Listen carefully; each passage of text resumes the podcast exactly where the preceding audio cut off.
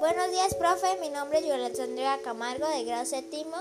Hoy, hoy vamos a hablar sobre Terrafugia. Es de la asignatura de tecnología. Hay un carro al frente en una casa. Hay un carro, la Terrafugia está al frente de una casa. El, el, el carro puede volar sobre el aire y no se va a caer porque eso es resistible. Para nada.